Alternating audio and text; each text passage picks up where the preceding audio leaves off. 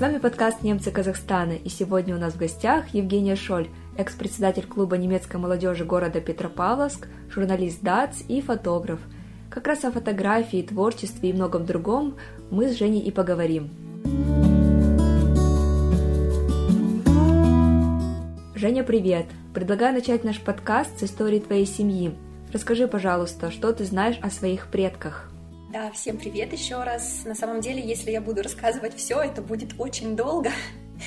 Поэтому, ну, скажу, что я всегда на самом деле ощущала себя немкой, именно казахстанской немкой. Почему? Потому что у нас в семье как правило, всегда соблюдались традиции двух народов. Конечно, когда я была маленькая, первые мои такие вот воспоминания, самые яркие, это то, что мы праздновали всегда два Рождества, русское и католическое Рождество. Мы всегда праздновали две Пасхи. При этом мы еще и Наурыз праздновали. Ну, то есть вообще была такая многонациональная история на самом деле. Вот. Но когда я уже стала подростком, мне стало интересно, вот почему мы как бы немцы, да, в удостоверении у меня тоже, кстати, написано, что я немка. Почему, как мы тут оказались, э, что вообще случилось, что произошло. Начала копаться в истории. И однажды просто у бабушки в комоде нашла листочек с нашей родословной. Вот, это было очень интересно. Там такие были имена, чисто немецкие. Вот, я отнесла этот листочек маме, спросила, что это такое, она мне все объяснила. Ну и тут как бы становилось все интереснее и интереснее. Мне рассказали, что, получается,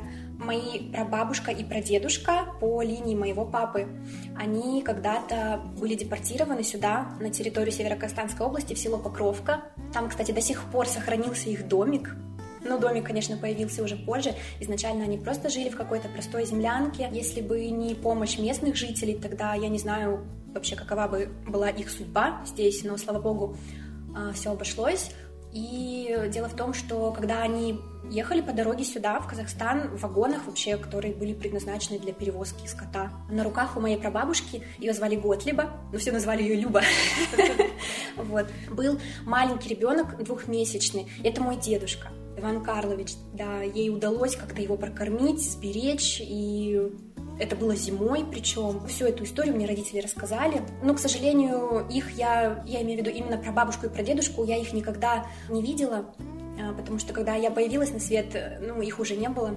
И своего дедушку Ивана Карловича я тоже не помню, потому что когда его не стало, мне было 4 годика. Ну, то есть я помню так какие-то картинки, вот я помню, что у него были такие руки теплые, большие, такие мужские, он меня как-то вот так вот брал себя на руки, и как бы на этом все, к сожалению, его рано не стало несмотря на это, вот это такое, вы знаешь, чувство, что вот ты никогда человека не знал, вроде как, да, никогда с ним даже не общался, ни на какие темы, но он все равно для тебя пример во всем.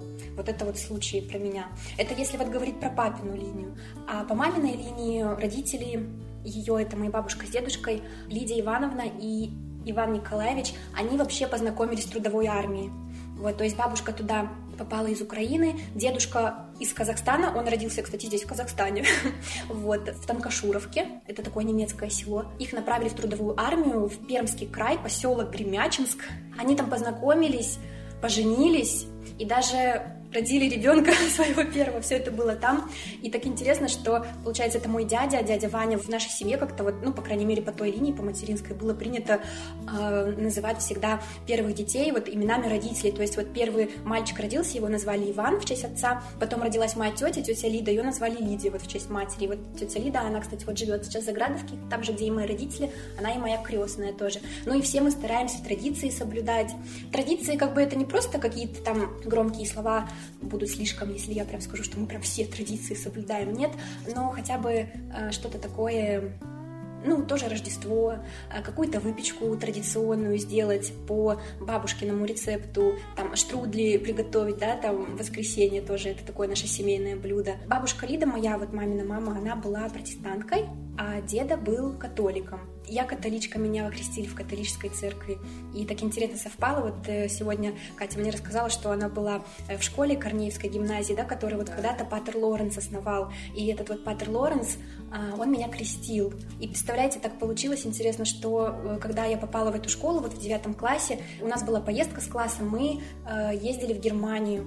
И так получилось, что я даже была вот на его могилке. То есть это вообще так интересно, мир настолько вот тесен. Так вот как-то все время меня что-то немецкое, скажем, скажем так, э, окружает в моей жизни. Я и в немецкой школе три года проучилась, и в семье казахстанских немцев родилась. И традиции мы стараемся, конечно же, соблюдать, да. А что насчет немецкого языка? Удалось ли его сохранить в твоей семье? Мама всегда рассказывала мне, что ее родители, вот баба Лида, деда Ваня, они боялись разговаривать на немецком языке, хотя, конечно, они в совершенстве им владели, но дело в том, что после войны, когда вот отменили вот эту вот всю комендатуру, как такое клеймо было э, на них, что вот они немцы, и, честно, был такой страх, но мама мне э, говорила такую вещь интересную, что если они ругались, то только на немецком, чтобы дети, в семье было очень много детей, 8 э, детей, мама моя одна из восьми детей, и, чтобы дети ничего не поняли, и никому потом ничего не рассказали, там, соседям или друзьям, подружкам, они только на немецком ругались, но своих детей, к сожалению, я считаю, что все-таки, к сожалению, не научили этому языку. То есть моя мама, она до сих пор иногда, вот мы когда летим в Германию, у меня там живут теперь две мои родные сестры и тетя моя, мы когда летим в Германию, она говорит, господи, как плохо, что я не знаю этот язык. Так часто вот она уже там бывала, никогда не чувствовала себя там вот э, полноценно, то есть там даже где-то в магазин сходить э, одной она не может, она не знает э, какую-то даже базовую лексику. Ну и как она говорит, что учить уже поздно. И жаль, конечно, но я в школе изучала немецкий, мне удалось э, какие-то базовые знания получить и потом даже их применить вот в своей работе, вот в том же э, немецком обществе. А вот еще скажу, что в папиной э, семье там не говорили на немецком. И вот мой деда Ваня, он женился на настоящей русской женщине. Моя бабушка Тамара Ивановна, она из Воронежа. Ее когда-то сюда по распределению отправили. Получается, у нее медицинское образование, но она здесь работала всегда лаборантом. У нас вот э, деда Ваня, он больше даже был с такой русской душой, хотя он немец, у него э, и мама, и папа немцы, но он такой вот какой-то более русский человек в нашей семье. И даже та же кухня, да, там ничего немецкого не было. Вот блины — это самое вкусное было всегда, вот что моя бабушка готовила. У нее есть свой рецепт фирменный, вот воронежские такие блины, прям еще ее бабушка их так пекла. И вот знаешь, я в гостях очень часто ела подобные э, какие-то блины, но вот ее это самые вкусные. Я думаю, что этот рецепт никто не сможет уже воспроизвести, вот только она. Настоящие русские блины у нас в немецкой семье. Как же все-таки здорово, когда в интернациональной семье присутствует вот весь спектр. Это и языки, и кухня, и традиции, праздники. Да, и мы и казахские праздники тоже отмечаем. У меня папа, он знает все части лошади, вот когда разделывают казахи, он может любую часть назвать, любую часть приготовить. Я не знаю откуда, но у него много друзей казахов, правда. Наверное, поэтому. Вот ты уже упомянула региональное общество. А вообще, как ты попала в немецкое движение? Если начинать с самого начала, то в немецкое общество я попала в 2015 году, чтобы не соврать, по-моему, да, в 2015. Тогда как раз э, был объявлен проект э, республиканский, и молодых ребят, э, немцев из регионов отправляли в Алмату, и там была академия, я, к сожалению, сейчас, наверное, не смогу уже воспроизвести название точное, но, в общем, это была какая-то языковая академия. Вот. Ну и там, конечно, с нами занимались немецким. По-моему, было э, профориентирование, спорт. Ну, в общем, все в лучших традициях лагерей молодежных. Это было в 2015 году. Потом я на какое-то время ушла, Причину не помню, ну просто так случается иногда в жизни, да, что мы сначала куда-то приходим, потом еще куда-то. И э, продолжила я э, свой путь, скажем так, уже в 2019 году, когда к нам сюда приехали девочки из СНМК, и они предложили создать в Петропавловске КНМ. И я оказалась на этой первой встрече. Мне позвонила Рима Владимировна, она э, меня знала, э, так как я до этого с ней э, встречалась для интервью чтобы написать статью для ДАЦ. И она мне позвонила и говорит, Женя, вот у нас хотят открывать КНМ, а ты вот как немка приди, поприсутствуй на мероприятии, послушай, может быть, захочешь там остаться. И я осталась, и не просто осталась, а еще и так получилось, что стала председателем. Как говорится, случайности не случайны. Случайности не случайны. Я вообще очень благодарна за ту встречу, за такой вот подарок, потому что это такой опыт был, это вот новые знакомства, это, в принципе, столько всего нового сразу сразу открылась, и я и за границу успела съездить даже два раза, и столько там классных ребят тоже было, познакомилась с удивительными людьми, и это все, вот повторюсь, такой опыт, причем который применим на практике, не просто который, да, уйдет там куда-то в долгий ящик, а я старалась вот именно на практике потом с ребятами это все применять. И вот сейчас вижу, они продолжают это делать. это очень э, круто, я считаю. Поэтому, ребят, если у вас вот когда-то будет такая возможность, просто приходите на все встречи, потому что никогда не знаешь, что на какой встрече произойдет. Я вот, я вот просто шла посидеть, вот честно, поприсутствовать. Я думала, посижу там два часика тихонечко и уйду. Но не тут-то было. Нас начали вытягивать на сцену, мы там и танцевали, и пели, и была какая-то викторина, я помню. Булочка проводила, по-моему.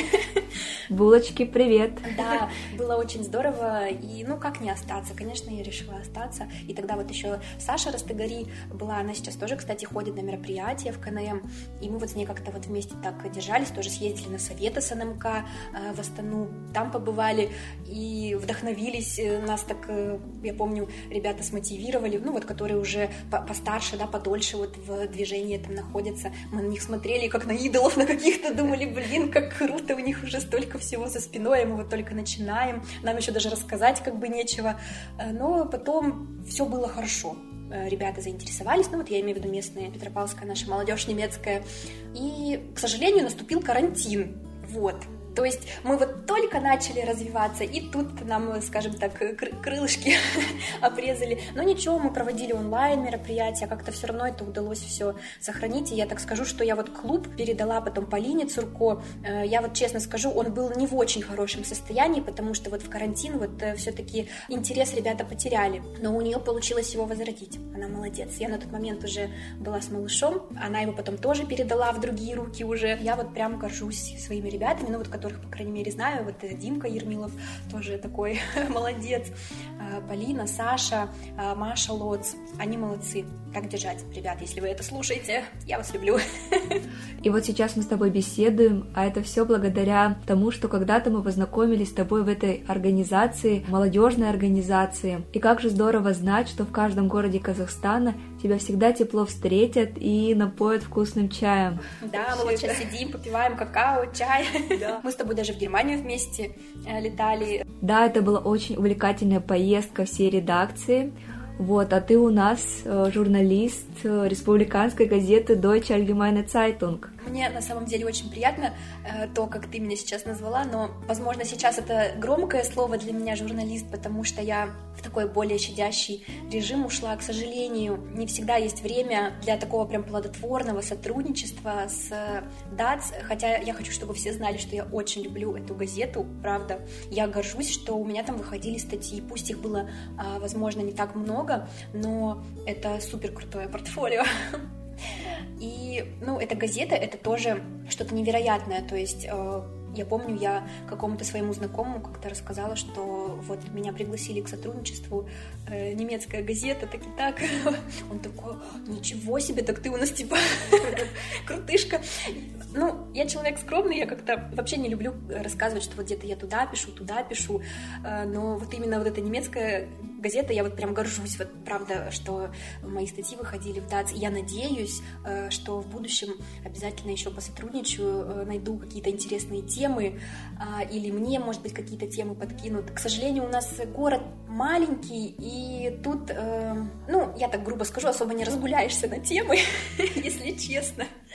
А, есть, конечно, интересные люди, интересные личности, есть спортсмены, есть рукодельницы, есть э, немцы, которые вот тоже соблюдают традиции какие-то э, своих предков. На все это нужно время, ресурсы, которого у меня, к сожалению, не так много сейчас, и поэтому разрываться не могу. И вот пока определила для себя основное вот направление — это фотография. Но это не отменяет того, что я очень хочу сотрудничать с ДАЦ тоже продолжать. Да, и мы будем всегда рады видеть тебя в стенах нашей редакции, будем рады всем твоим материалам, поэтому, когда у тебя будет время, будет интересная идея, обязательно пиши. Спасибо большое. И я думаю, очень важно рассказать нашим слушателям, что сейчас мы находимся в твоей студии, которая уже украшена так по-новогоднему. Да. Расскажи, пожалуйста, как вообще тебе пришла эта идея, с чего все началось? Если, опять же, начинать с самого начала, то рассказать, как я вообще пришла в фотографию. Да, конечно. Все началось с того, что я вообще не планировала заниматься фотографией никогда.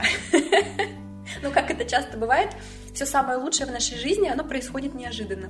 По крайней мере, я за собой такое замечала, что что-то супер крутое это всегда неожиданно, не запланировано. Вот так и мы решили с друзьями это было в 2018 году, в ноябре, рвануть на концерт группы Би-2 в Екатеринбург. Это одна из моих любимых групп, я вообще большая поклонница их творчества. И уговорила друзей тоже поехать со мной, а у меня такие друзья классные, они вообще легкие на подъем, их вот куда ни позови, они всегда за. И мы поехали туда, э, концерт был просто потрясающий, это было э, настолько прекрасно, я даже плакала, по-моему, в конце, ну, потому что я, правда, очень люблю этих ребят, и я обратила там внимание на одну деталь, скажем так. Там было очень много фотографов, именно концертных фотографов а, с вот такими объективами. И они были так близко к сцене, и меня это так завораживало. Я думаю, господи, вот они стоят так близко, могут протянуть руку и дотронуться до них. Ну, я вообще та еще фанатка, короче, прям вообще фанатка-фанатка. И, ну, честно, я прям завидовала, я думаю, блин, как классно. Вот мало того, что они так близко к ним, им там можно ходить, даже забираться, кому-то можно забираться на сцену, там, если у него там подходящий пропуск. И эти фотки, они же, наверное, нереально крутые просто получаются. Вот это вот репортаж меня всегда... Мне всегда, кстати, нравились именно репортажные кадры. Вернулись мы в Петропавловск, и я подумала, а почему бы мне не стать концертным фотографом? Ну, все в моих руках, а что, что мне мешает? Ну, подумаешь, у меня нет фотоаппарата. То есть до этого у тебя никакого опыта съемки не было? Вообще, я просто вот, я не планировала никогда, вот честное слово. Я звоню папе, я знаю, что у него есть неплохой полупрофессиональный такой фотоаппарат. Я говорю, пап, дай мне, пожалуйста, свой фотоаппарат попользоваться, я вот хочу э, тут, ну, там кое-что пофоткать. Договорилась с нашим русским драматическим театром, что я приду к ним на спектакль и сделаю им фоторепортаж спектакля. Просто проверю, как этот фотоаппарат, этот объектив будет вести себя именно, ну, взаимодействуя со сценой, да, скажем так, и с артистами, находящимися на сцене. Там тоже подходящий был свет. Я сходила туда на спектакль, и мне понравилось. И результат понравился моей работы. Я скинула фотографии даже директору театра, точнее, ну, художественному руководителю. Вот, она там даже что-то выставила в свой инстаграм. Я подумала, ну так, все нормально. Потом, что я делаю? Я захожу на сайт Афиша Омск. Ну, самый ближайший город к нам это Омск, получается и смотрю, какой там ближайший концерт. Нашла там одну рок-группу, у которой концерт скоро приближается. И просто пишу их менеджеру Саше Рускову, как сейчас помню. И я говорю, знаете, я очень мечтаю, я прям открыто говорила, прям как есть. У меня вот нет опыта, говорю, вообще опыта ноль, но я очень хочу стать концертным фотографом. Пожалуйста, пустите меня на концерт. Они такие, без проблем. Я такая, ничего себе, какие классные ребята. Ну вот я поехала, еще их пофотографировала. Так вот э, все завязалось. В общем, началось все с концертной фотографии. Причем я вообще в этом ничего не понимала. Я снимала в JPEG, а не в RAW. Фотографы, если сейчас э, слушают, они понимают, что это большая ошибка, особенно когда ты не знаешь еще, как правильно выстраивать экспозицию там и так далее. Но знаешь, получилось круто. Я показывала эти снимки потом руководителю фотошколы у нас в Петропавловске, и он сказал, что я молодец. И вот эта вот похвала, она для меня была таким толчком. Но потом, честно, история очень долгая, много чего случалось. Я не буду вас утомлять, я скажу просто, что в итоге я попала на студию к одной прекрасной девочке, фотографу, ее зовут Сага. Она, ну, я считаю, что сейчас она один из топовых фотографов не то что нашего города, а и Казахстана тоже. И она меня многому научила на своей студии, мне там удалось поработать, правда, только полгода. Почему? Потому что ко мне, я тоже человек, и ко мне пришла такая вещь не очень э, приятная, как выгорание. Мне ну, в один момент перестало нравиться то, что я делаю.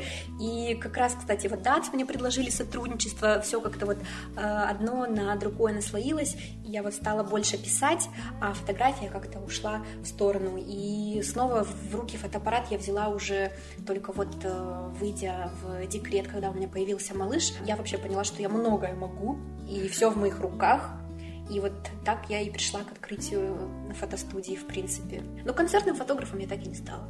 Ты подожди, столько концертов еще впереди, которые тебя ждут. Слава богу, карантина больше нет и, надеюсь, не будет, потому что вот еще карантин меня тогда так немного выбил из колеи, потому что, вот знаешь, только-только что ты начинаешь, да, делать, что-то тебе нравится, и тут раз, все, все города закрыли, все концерты отменили, никто не приезжает. К нам и так особо никто не приезжал до этого, потому что, повторюсь, город маленький, а тут вообще э, тишина такая, и, ну, такая какая-то депрессия прям э, нахлынула на меня. Ты вот очень важную вещь сказала, что у тебя не было никакого опыта, но было огромное желание, и поэтому ты сразу приступила к делу. Я думаю, это и применимо в деятельности клубов немецкой молодежи, Поэтому совет ребятам, которые никогда еще не посещали КНМ и которые слушают этот подкаст, вам обязательно нужно это сделать. Обязательно приходите, потому что я тоже вот повторюсь, никогда не знаю, что тебя ждет вообще. Может, во время какой-либо встречи или какого-то мероприятия к вам придет идея стать концертным фотографом или что-то в этом роде. Ну и главное, просто не бояться в этом деле. Вообще ничего нельзя бояться. Я вот на себе тоже проверила такую вот истину, как ты сказала, что главное желание. Я раньше не понимала, думаю, ну в смысле главное желание? Ну как? Ну вот вроде как бы есть желание, а возможности найдутся, ну и что? Ну это большая истина вот наших дней, реально. Если ты чего-то хочешь, то ты сделаешь все, что угодно. Ты поедешь туда с не очень хорошим фотоаппаратом, с не очень хорошим объективом, без опыта, но ты туда поедешь. А, я еще не сказала самого главного. Я, я была на концерте Би-2 в Астане, и меня разрешили туда пройти как фотографу. Ты что? Да. Я, правда, ну, нас слушает молодежь по большей части, поэтому я скажу прямо, я их достала. Я писала в личку их менеджеру, пустите меня на концерт, пожалуйста, я очень хочу. Вот, смотрите, я ездила в Омск, я снимала рок-группу, значит, и вас тоже смогу снять. Они такие пишут, типа, девушка, ну подождите, но мы еще пока не можем принять решение, мы не знаем, может быть, у нас там уже будут какие-то крутые фотографы. Они мне прям писали, отвечали, это было так здорово. Кстати, вот очень круто еще, когда есть обратная связь, даже с такой величиной, как Би-2, да. Ну, это, конечно, не они писали, а их менеджер, но все же. И в итоге я просто я достала их до такой степени, что они мне написали, ладно, Евгения, все, покупайте билет на поезд, мы вас пустим, только оставьте нас в покое, пожалуйста. И да, я была на их концерте. Конечно, если бы я сейчас поехала на их концерт, я бы все сделала по-другому. Мне вообще эти снимки теперь не нравятся. Но на тот момент это было нечто. И я подумала, что, блин, я вот захотела, я исполнила свою мечту. То есть вот тогда в Екатеринбурге я посмотрела на этих фотографов, а теперь я сама стою здесь, вот возле сцены, и просто могу дотянуться. Конечно, это это были незабываемые впечатления. Вот. И вот потом уже начался карантин. Иногда, знаешь, бывает, что вот смотришь на человека, кажется, что он такой какой-то недоступный или там немного даже высокомерный, а когда начинаешь с ним общаться, даже в соцсетях, все оказывается ну, наоборот. Совсем наоборот. Да, да. он открытый и он э, общительный.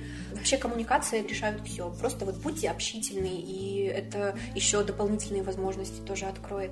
Ну, такой мотивационный у нас получается подкаст, поэтому, думаю, стоит нам обсудить еще такой момент, как выгорание, а именно, как с ним бороться, как найти в себе силы, не сдаться. Я, к сожалению, склонна к выгоранию, потому что вообще я, я по дизайну человека манифестирующий генератор.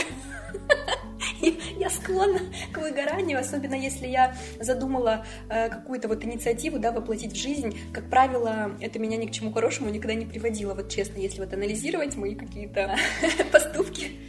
Но бывает такое, что вот когда есть прям такой сильный отклик на какую-то идею, то здесь вот только может быть один совет — просто делать. Вот каждый день вы можете делать какие-то маленькие шаги на пути к своей мечте. Если вы изучаете иностранный язык, да, вот это тоже актуально очень среди молодежи, возьмем даже тот же немецкий. Если вы действительно хотите владеть немецким языком, но вот сегодня у вас плохое настроение, да, или отсутствие энергии, ну выучите вы одно слово, хотя бы одно, но вы завтра проснетесь, и вам уже будет все равно приятно от того, что, блин, вот вчера у меня было такое плохое настроение, но одно слово я все-таки выучил, и вы его никогда не забудете, поверьте. Если это касается фотографий, то когда у меня нет настроения там какие-то творческие проекты, да, осуществлять, когда а, нет настроения сидеть за компьютером, смотреть эти видео бесконечные про обработку, про ретушь или практиковаться, я просто включаю какой-то подкаст на тему фотографии, занимаюсь какими-то бытовыми своими делами, там, рутиной и слушаю, и что-то все равно остается потом в голове.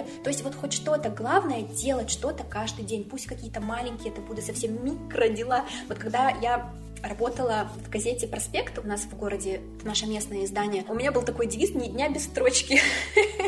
Каждый день на что-то писать, потому что я хотела научиться писать хорошие большие статьи. И вот я каждый день что-то писала, писала, и потом это начинало получаться все лучше и лучше. В этом, конечно, заслуга огромная главного редактора Юлии Дмитриевны Прониной еще. Она тоже нас так мотивировала, что пишите хотя бы чуть-чуть, но каждый день нужно что-то писать, чтобы газета жила, чтобы слово было действительно живое. Вот. Просто делать, брать и делать. Такой совет. Можно ли сказать, что сейчас ты занимаешься любимым делом? Да, несомненно. Тогда я хочу попросить тебя дать совет всем тем, кто тоже хочет заняться своим любимым делом, но его что-то останавливает. Может быть, есть какие-то моменты, на которые точно стоит обратить внимание, а которые нужно обязательно деле, исключить? Есть такой совет, не слушайте никакие советы. А, но я объясню, что я имею в виду. Никогда не слушайте, если вам говорят, что у вас что-то не получится, если вас не верят. К сожалению, бывает такое, что даже близкие люди не верят в какую-то твою идею. Я тоже с этим сталкивалась, к сожалению. Но это нормально. Люди разные, и главное, что вы чувствуете внутри. Если вы чувствуете, что у вас есть силы начать что-то новое, вообще свою жизнь перевернуть с ног на голову, то нужно действовать. Да, конечно, есть много вопросов, да, это не так просто. Здесь и финансовый вопрос, и где-то понадобится какая-то рабочая сила, где-то понадобится наемный труд, да, и так далее. Это все деньги, э, но можно попробовать заручиться поддержкой своей семьи, можно попробовать заручиться поддержкой государства. Я знаю, что есть много государственных программ по поддержке предпринимателей. Я тоже в будущем планирую, кстати, ими пользоваться. И всем советую вообще про это хотя бы прочитать, чтобы знать, э, какие есть программы для начинающих ИП и так далее. И просто задайте себе такой вопрос. Вот если бы сейчас у вас было много денег, что бы вы делали, чем бы вы занимались? И вот вы должны почувствовать, вот что вам ваше сердце подскажет. И если вопрос только финансовый действительно, то тогда просто нужно вот опять же, перемотайте немного назад и прослушайте, что я говорила до этого. А если дело в чем-то другом, то значит вы сомневаетесь э, в себе, и, возможно, здесь нужно проработать что-то даже с точки зрения там тоже психологии и так далее. Иногда какие-то травмы даже мешают там сделать первый шаг. Я вот, кстати, с психологом общалась тоже на эту тему, она мне очень помогла. Наверное, главный совет — это быть честным с собой. Вот. То есть действительно задать себе вопрос, чем я хочу заниматься, что мне для этого нужно, что будет, если это случится, чего не будет, если это не случится. И вот попробуйте честно ответить на эти вопросы, и тогда вы поймете, стоит ли действительно что-то начинать или нет. Потому что я очень хотела свою фотостудию. Главное в работе для меня, чтобы мне было комфортно. Я могла бы спокойно работать на других студиях, просто арендовать их, да, ну то есть прайс тогда бы был чуть выше, получается, клиент бы мой платил и за студию, и за съемку еще мне дополнительно. Но для меня это некомфортно, то есть для меня комфорт он превыше всего. То есть, да, я где-то даже переплачу, но мне будет комфортно работать, я смогу расслабиться, я смогу провести хорошую съемку, зная, что меня никто не выгонит отсюда, и там никто не будет кричать в дверь, осталось пять минут, выходите, собирайтесь. Вот, для меня это важно. То есть, определитесь в первую очередь, чего вы хотите. Очень полезно вообще составлять смету, кстати, вот еще совет, составьте профессиональную смету. Если, если нас сейчас слушают лидеры, лидеры КНМ, то для вас это вообще никакого труда не составит. Я составляла прям смету такую настоящую. Бизнес-план, пожалуй, тоже будет неплохо, хотя бы примерный. Какая у вас цель там на ближайший месяц, на ближайшие полгода и так далее. Пожалуй, все, если вкратце. А какие планы у тебя на будущий год? Мои цели весьма простые. Если не говорить о профессиональном, то я хочу быть хорошей мамой для своего ребенка в первую очередь. И я хочу развиваться в плане фотографии. Я хочу и дальше изучать цветокоррекцию, хочу совершенствовать ретушь свою, хочу выходить на новых клиентов. И, наверное, есть еще такая цель вот на свадебный сезон, скажем так, 23 года, это поснимать свадьбы. Я надеюсь, что один очень хороший фотограф из нашего города возьмет меня в вторым фотографом на какую-нибудь из свадеб, чтобы хотя бы попробовать, потому что я до этого свадьбу еще никогда не снимала. А это, ну, я скажу, как есть, в этом ничего такого нет. Это очень прибыльное дело. И, ну, я бы хотела в том числе и этим тоже зарабатывать. То есть не только на студии проводить фотосессии, но также и на свадьбах, на каких-то различных других мероприятиях и так далее. И, конечно, развивать свою студию, чтобы она у меня процветала, буду делать все для этого. Женя, мне было очень приятно с тобой провести эту беседу. Большое спасибо Спасибо тебе за интервью. Спасибо большое, что вообще пригласили в такой замечательный проект. Я хочу в свою очередь сказать, что это очень круто, что существуют такие классные подкасты. Не знаю, насколько ребятам понравится, но я правда старалась быть максимально искренней. Может быть, где-то что-то говорила не так, потому что, повторюсь, я молодая мама, где-то где что-то могу сказать не совсем правильно, но э, главное донести суть. Вам огромное спасибо и до новых встреч!